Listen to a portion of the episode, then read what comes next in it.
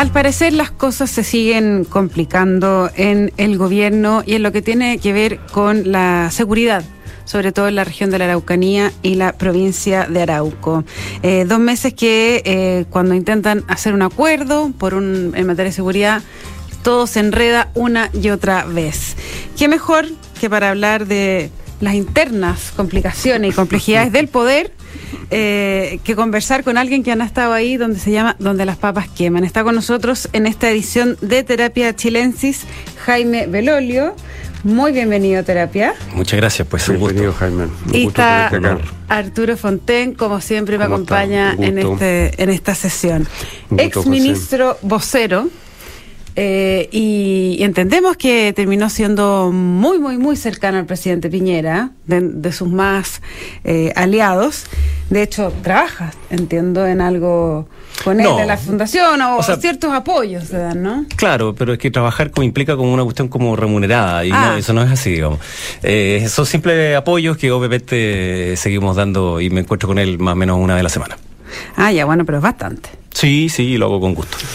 Bueno, decía yo que eh, viene nuestro invitado de, desde donde eh, las papas queman, donde está el poder. Y además coincide con que Jaime Belolio eh, es parte de la misma generación política de los que hoy están en el poder, en la moneda. O sea, eh, le tocó estar con Gabriel Boric en el Congreso, le tocó estar con Camila Vallejo, con Carol Cariola, que ahora está en la, en la Cámara eh, en un rol importante como jefe de bancada del PC, etcétera, y con Giorgio Jackson también. Eh, ¿Cómo lo estás viendo? Una pregunta amplia. Eh, a ver, lo que pasa es que llevamos ya casi dos meses, ¿no? De hecho, cumplieron dos, dos meses. Y mm, yo te diría que, que, en resumen se han enfrentado a la realidad. Eh, era distinta la situación en cuando se declamaba desde eh, una especie como semipúlpito en el Congreso, donde las cosas eran fáciles eh, y entonces las respuestas a todas las materias eran eran eran súper sencillas y no habían dudas, de hecho. Eso yo siempre les decía, salvo el presidente Boric, que, que escuchaba bien el debate y le gustaba como el ser interpelado, de interpelar de vuelta. Eh, algunos otros que hoy día son, son ministros o ministras tenían una seguridad en sí mismos impresionante para todos los temas que tocaban. Y yo le decía, mira, ¿sabes qué? Yo a medida que más viejo me pongo, que más leo, eh, menos certezas tengo. eh, y que, que, que ganas de tener tantas certezas como ustedes. Pero bueno. Eh, y yo O sea, creo había que... una poquita soberbia. Yo creo que hubo una soberbia inicial brutal. Eh, que se mezcla con una cuestión un poquito también eh, ideológica, eh, en, la, en la misma línea de Lacan y luego Laclau, de que en el fondo la palabra es la que cambia la realidad y por tanto varias veces sus respuestas frente a algunas de las interrogantes que nosotros le hacíamos en el traspaso era, no, es que nosotros somos distintos, nosotros vamos a gobernar de otra manera. Eh, te pongo un ejemplo sencillo, me me acuerdo de haber discutido con el actual ministro Jackson sobre por qué creían ellos que los parlamentarios iban a dejar de poner indicaciones inconstitucionales que aumentaban el gasto si es que ellos lo seguían haciendo inclusive cuando ya habían ganado en segunda vuelta. No, no, porque nosotros somos distintos, digamos, aquí se va a ordenar esta cuestión. Eh, y en seguridad también se iba a ordenar en, en, en- Plaza Italia y se iba a ordenar también en Araucanía porque eran los mismos en el fondo. O sea, eh, tú dices que el arrojo de la ministra del Interior de llegar a Temucuicuy, así como así, es parte de lo mismo, de que nosotros somos distintos. Absolutamente. Eh, de, de que nosotros éramos representantes de lo malo, digamos, y ellos eran los representantes de lo bueno, y por tanto se iba a poder hacer un, un, eh, no solo un diálogo, sino que se iba a ratificar que iba a poder haber paz, digamos, eh, dado que eran ellos, es lo mismo. De, de hecho, eso es lo que te demuestra en la imagen prístina, digamos, cuando después de recibir balazo, muy lamentable, digamos, ella saca una bandera mapuche y recibe más balazos después de eso. Eh, porque en, en Temucuicuy y lamentablemente en Araucanía uno tiene que hacer siempre una distinción, que es eh, una a la cual no le gusta hacer a una extrema derecha ni tampoco a una extrema izquierda, que es que hay un- una situación de reivindicación de tierra eh, histórica, no es de 500 años, eh, es de 150 años, de la pacificación de la Araucanía, 100 años, eh, de la mal llamada, digamos, pacificación, y que uno puede creer si es que es mm, bien legítimo o no legítimo, y ese es un problema que está bien dicho que es del Estado de Chile con el pueblo mapuche. Bien. Pero hay otros que se cuelgan de esa reivindicación para hacer crimen organizado, para vender eh, madera robada, para vender droga. Entonces, es otra lógica. Eh, y suponer que porque eran ellos y venían teóricamente eh, respaldados por, por todo el pueblo, iba a significar que se iba a acabar la delincuencia y también el crimen organizado en la Araucanía es simplemente iluso, porque esas personas justo van en contra de cualquier institución. Eh, y eso fue lo que lamentablemente pasó. Ah, yo la verdad es que no, soy de los que se alegra porque haya pasado ese tipo de cuestiones, al contrario, me da un poquito de angustia. Em, y, yo creo que a, medida que fueron pasando los días, eh, empezaron a darse cuenta de que frases grandilocuentes o que em, cosas que fueron ellos muy duros en el pasado. O sea, cuando el subsecretario de Salud eh, en el pasado dice que hacer un, pase de movilidad es una política criminal, eh, y luego hoy día lo están utilizando porque sirve para que hayan más personas vacunadas. Eh, cuando te dicen el propio ministro Jackson que quería eh, derogar la ley de seguridad del Estado porque era antidemocrática y luego tenía que aplicarla, cuando te dicen que el estado de excepción era una extensión de violación los derechos humanos y hoy día la aplican, por supuesto que las personas dicen en qué quedamos. y yo me pregunto cuál es la verdadera convicción. y yo creo que la convicción es más bien lo que ocurre hoy día yo creo eh, de, fondo que el presidente Boric tiene una comisión democrática muy potente que quiere lo mejor para el país, lo que por supuesto eh, me hace eh, ver que hace cuatro meses, cuando hacían estas otras cosas, los retiros y estas críticas, las acusaciones constitucionales, era más bien una performance política para ganar elecciones. y gobernar es muy difícil hoy día, por la política identitaria, por, por la polarización, por las redes sociales, pero lo hicieron más difícil porque ellos mismos... Se pusieron una vara muy alta. Además de tener una muy alta expectativa, degradaron la institucionalidad de la presidencia y del eh, Ejecutivo. Y entonces hoy día les toca recoger de esos mismos vientos que sembraron. Ahora, eh, me, llama la atención, eh, Jaime Belolio, que hace una salvedad entre el presidente Boric y, el resto, por así decirlo. Dice que desde siendo diputado él tenía una actitud diferente, quizás más, más dialogante o más que le gustaba ser interpelado, como que no, aquí me la sé toda. Mm. Y, y, ahora pareciera que mantiene un poco esa idea, ¿no? Absolutamente, no. Yo creo que en eso, de hecho, además, creo que el, presidente ha cometido pocos errores. Eh, la vocera también ha cometido pocos errores. Ha sabido cuándo estar y cuándo no estar. Claro, eh, uno como vocero sabe que hay momentos en los cuales nadie quiere estar. Entonces, esos son los más difíciles. O sea, el, cuando, cuando la ministra. La tarea de pasar piola. Claro, la ministra Siches habla sobre eh, este dato falso en donde además le eh, lo del avión. claro, lo del avión, en donde atribuye delitos a muchas personas, entre ellas a mí, digamos, eh, de que habíamos hecho una especie como de operación de silencio eh, a la prensa, una cuestión... Echarle tierra. inverosímil, digamos, pero, pero ya. ahí no pareció nadie hablar, pues. Mm. Eh, de hecho, tuvo que salir el presidente. Yo creo que eso es un error, digamos. Eh, que, él tenga que Fue, fue un par de días después cuando la ministra Vallejo sale a decir, sale a decir que se iba a intervenir. Pero, sin lugar a dudas, yo, diría que ahí, de, ese grupo como el comité político, es el presidente más la vocera, más el ministro de Hacienda, quienes hoy día han tenido lejos una mejor performance, en, lo difícil del momento que está, digamos, eh, en, la complejidad que, que tienen adentro su propia coalición, del momento político de Chile, en lo que sucede con la convención. Eh, y, yo no soy por ningún motivo de aquellos que le desea mal al gobierno. Eh, yo deseo que le vaya bien al gobierno. Lo que pasa es que tengo diferencias profundas con su ideología, con lo que quieren proponer en una serie de materias. Pero eh, lo que Chile necesita es que podamos convivir en paz. que podamos transitar juntos, y esa era la idea de un nuevo pacto social precisamente. ¿Cuál es el marco común para vivir juntos y juntas y no obligados a vivir separados? Jaime, muy interesante oírte. Dime una cosa, tú que conoces bien eh, el poder, como dice aquí la, jefa. Eh, la jefa. Este es el poder, ¿eh? Que Arturo Fontes me diga la jefa. Lo logré. Oye, eh, es verdad, pues sí, es mi jefa. el presidente Boric tiene un liderazgo bastante individual y en su trayectoria en varios momentos ha tomado posturas personales que no han sido seguidas por su propio partido varias veces y ha tenido dificultades. Y ahora está tomando decisiones que uno se pregunta hasta qué punto interpretan al sector que lo eligió, a los diputados que tiene en el Parlamento. ¿Cómo ves tú eso? ¿Crees tú que, no sé, hay analistas que están pensando que el Partido Comunista se empieza a separar, que la coalición es muy frágil? que en definitiva estas decisiones del presidente, bueno, lo interpretan a él, a lo mejor le permiten subir a él en las encuestas, transitoriamente, tal vez, pero, pero la coalición, ¿qué pasa con ella? ¿Hasta qué punto está liderando la coalición al tomar estas decisiones?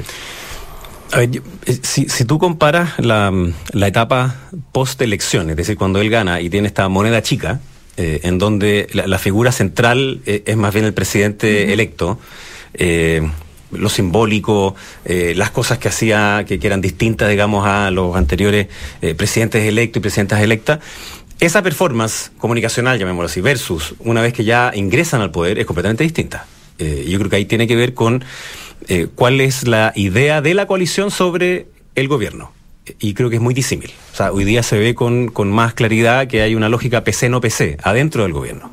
Y, y tampoco es casualidad que eh, el, el, mayor opositor eh, al gobierno sea alguien del PC, digamos. O sea, yo las cosas que, le he leído y escuchado al, al alcalde Jadwe son mucho más duras de las que he escuchado de algunos parlamentarios republicanos, digamos. Entonces, eh, hay, evidente un tironeo hacia allá y, como bien menciona, por ejemplo, esta idea del Estado intermedio. Fue el propio presidente del Partido Comunista quien en la moneda dijo que no estaban por apoyar esa lógica del de Estado intermedio y por la tarde tuvieron que hacer el estado de emergencia. Ahora, dijo otra cosa que yo no, no quiero dejar pasar el, el, el presidente de, del Partido Comunista, que es una lógica me, que me preocupa mucho, que es cuando culpó a la derecha de haber hecho una operación para dispararle al carabinero eh, escolta del presidente y eh, haber asaltado la casa eh, de, ah, de, Maya Fernández. El mismo día, el viernes pasado fue. Esto. Lo dijo ahí mismo. Mezcló ambas cosas. Y a mí me preocupa mucho esa segunda deriva, porque por supuesto es no sé cómo, no sé cuál es la palabra, digamos, eh, absolutamente eh, eh, es un delirio total. sin embargo, creo que también es en la lógica polarizante permanente. Entonces no es un mensaje solamente hacia la derecha y el, el odio, digamos, y la división y etcétera, sino también es un mensaje como de fuerza interna, lo veo yo eh, de decir, aquí, aquí, estamos los duros, digamos. No, no, no es que lo quieran culpar a, a de, o sea, de, las cosas que estaban culpando como al voleo a los otros, sino que de una posición como nosotros somos los intérpretes del pueblo del ellos versus nosotros. Volvemos a la CLO, digamos. Eh, en que es la lucha de clase lo más importante, entonces en cada una de las identidades tenemos que pararnos en ellos versus nosotros. Pero como, como es evidente, es imposible darle la misma prioridad a todas las identidades en simultáneo cuando a la vez tienes inflación, tienes restricción presupuestaria, tienes problemas políticos para ponerte de acuerdo en tus propias leyes dentro del Congreso, donde la coalición del Congreso es la misma teóricamente que la de la convención, pero no conversan entre ellas. Entonces ahí no, creo que no hay un relato común sobre cuál es el programa de gobierno más allá de lo escrito, eh, mm. que los anima a estar. Y por eso salen estas voces Oye, disidentes que tienen que ser como controladas. O sea, ya van cuatro ministras y ministros que salen a decir que hay presos políticos eh, y después tienen que echarse para atrás. Ya, la primera vez está bien, la segunda está bien, la tercera ya, una estrategia ya. Entonces, a ver, pero ¿cuál sería la estrategia entonces? No, de, de, de tirar esto de que eh, hay presos políticos, porque la, la, mm. la ministra de Desarrollo Social se, se, se explayó mucho al respecto. Claro, lo que pasa es que ella lo dijo. Eh, y ¿Pero después... crees que eso es una, perdón, una táctica? Es que, es que yo creo que están haciéndole gestos a distintas identidades. Eh, y la línea oficial, que es la que ha dicho el presidente y que luego ha re, eh, recalcado la eh, vocera y eh, otras personas más, dice, no, aquí no hay presos políticos, no hay presos de conciencia. Me imagino que alguien les habrá dicho Ahora, a esta ministra y ministro que si hay presos de conciencia ellos son culpables, digamos, de esas violaciones, digamos, de derechos humanos. A mí me... Y, y, además que le está pegando a, lo, a, a, los jueces y a la República, digamos. pero... A mí, a mí en ese sentido, Jaime y Arturo, no sé qué les parece a ustedes, pero me llamó muchísimo la atención la declaración del presidente Boric esta mañana, cuando a propósito eh, que se le pregunta por qué finalmente el gobierno no se va a querellar contra Héctor Yaitul, mm. quien había hecho una amenaza explícita mm. eh, frente al, al, anuncio del estado de intermedio, ni siquiera la excepción, y dice, nuestro gobierno no persigue ideas ni declaraciones. Mm. Eh, yo creo que los, los, efectos que tiene esa frase pueden ser muy altos, porque si yo tengo una idea de hacer un atentado y la digo, entonces no me puedo bueno, es un, un viejo tema, pero... pero...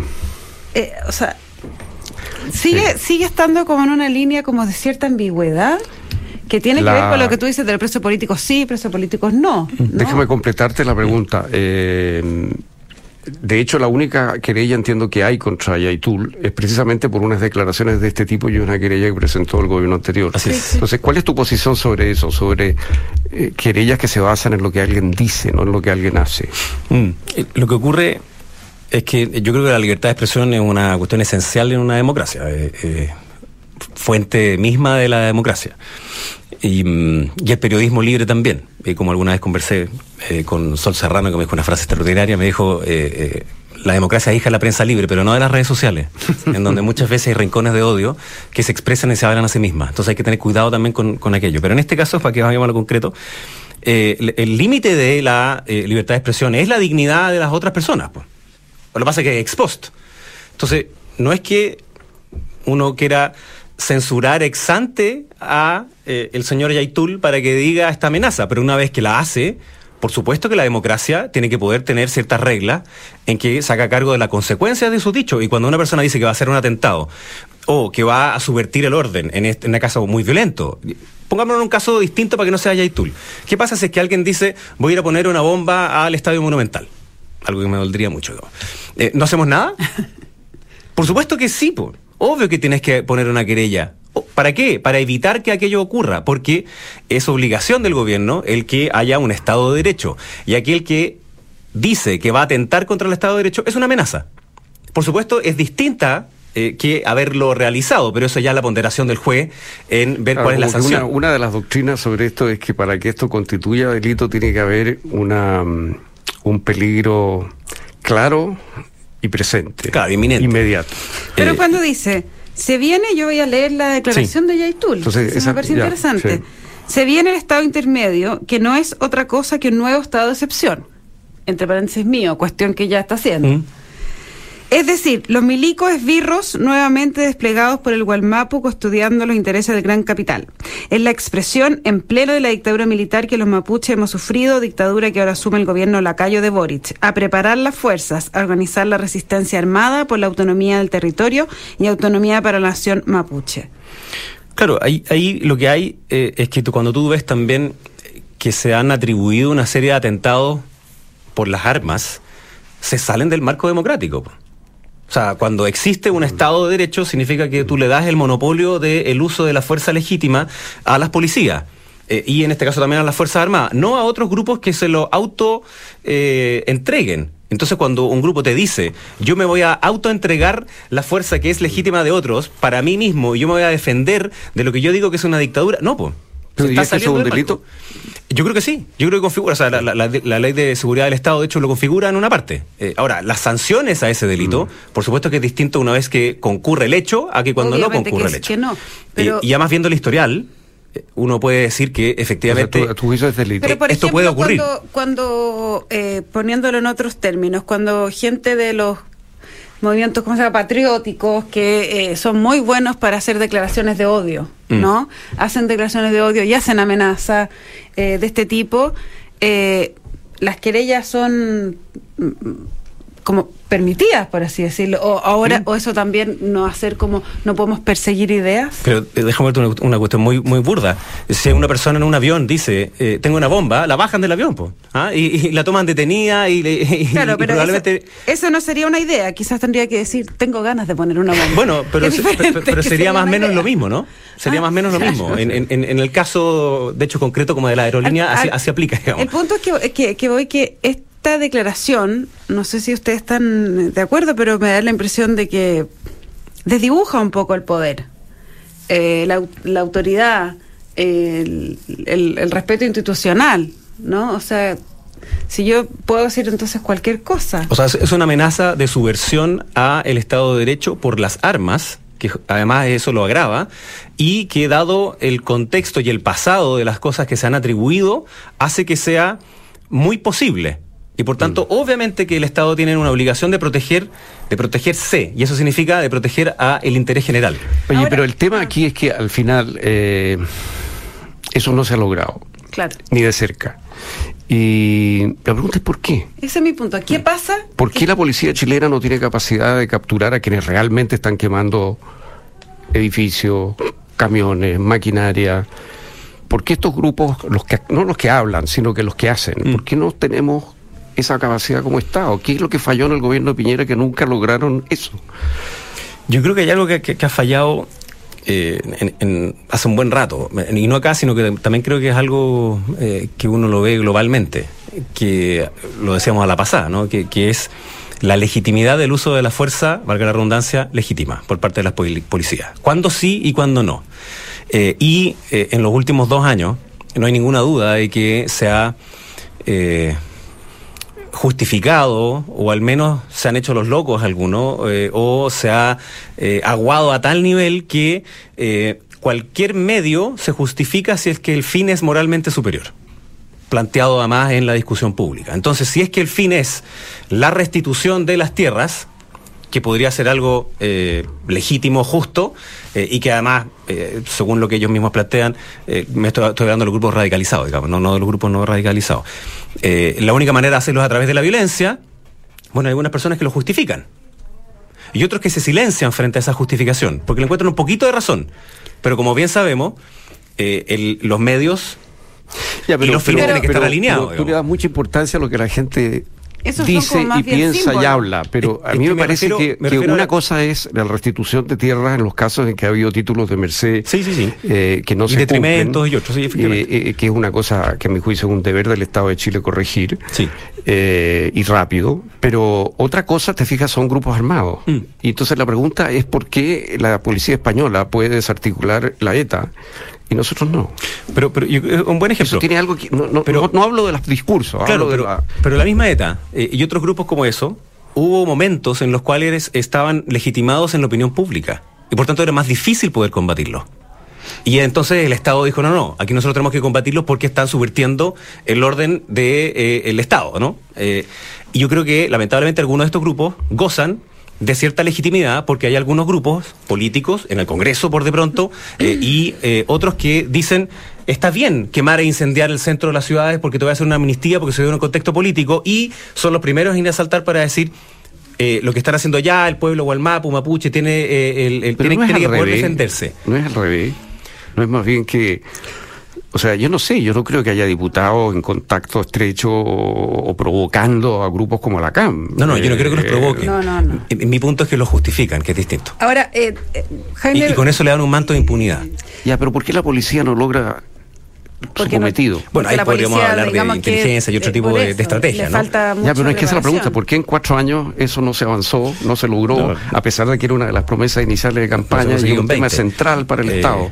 Y, en 20 tampoco, digamos. Eh, sí, pero yo recuerdo haber visto los discursos, la inteligencia es la clave para combatir el terrorismo y, resulta que no pasó nada. Y después vino... Bueno, eh, no El, caso Huracán y, por supuesto, el asesinato de Catrillanca fue una cuestión brutal ahí, que, que hizo retroceder muchísimo, primero, la lógica de diálogo y segundo, el poder apartar matar como te decía al inicio, que una cosa es eh, la eh, restitución y la demanda eh, territorial legítima del pueblo mapuche y otra cosa distinta es el uso de la violencia permanente, el terrorismo y Y en esa cosa de la restitución, ¿por qué en el gobierno anterior no se gastó todo el presupuesto, como ahora se está diciendo? Hay toda una serie de, críticas de ese tipo, de que con nadie no gastó todo el presupuesto que correspondía.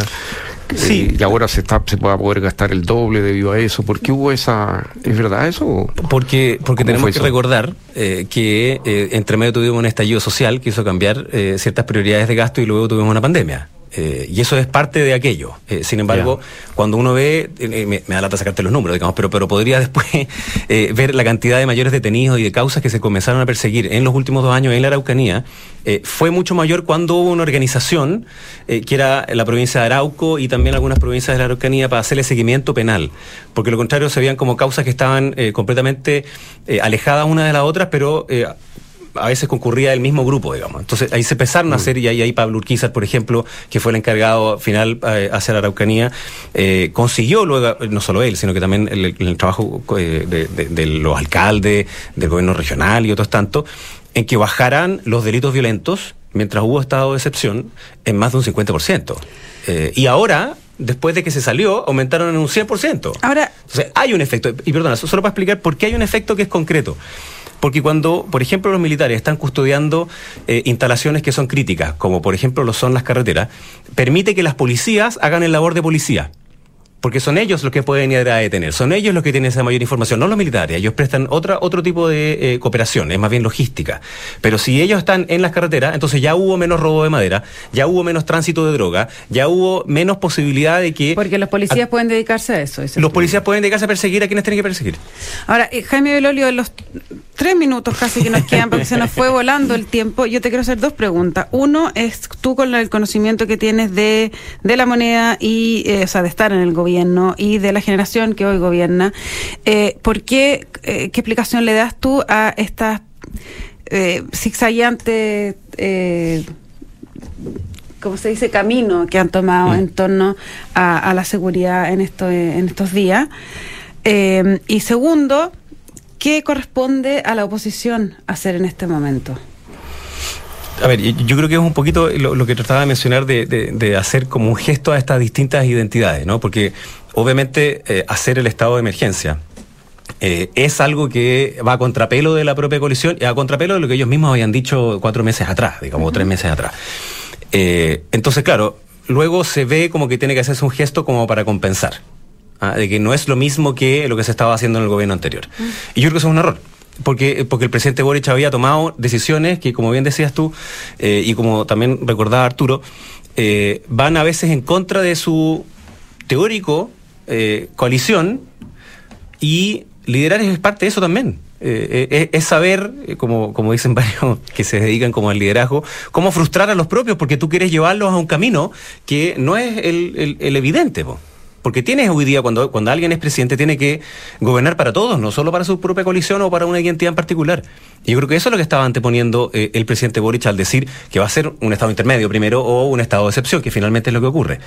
Es decir, eh, en chileno, tiene que tragarse el sapo de decir, ok, vamos a hacerlo, pero luego se siente muy tensionado eh, y entonces, lamentablemente, hace esta otra eh, declaración de no, bueno, aquí solamente esta es una idea y nosotros no la condenamos.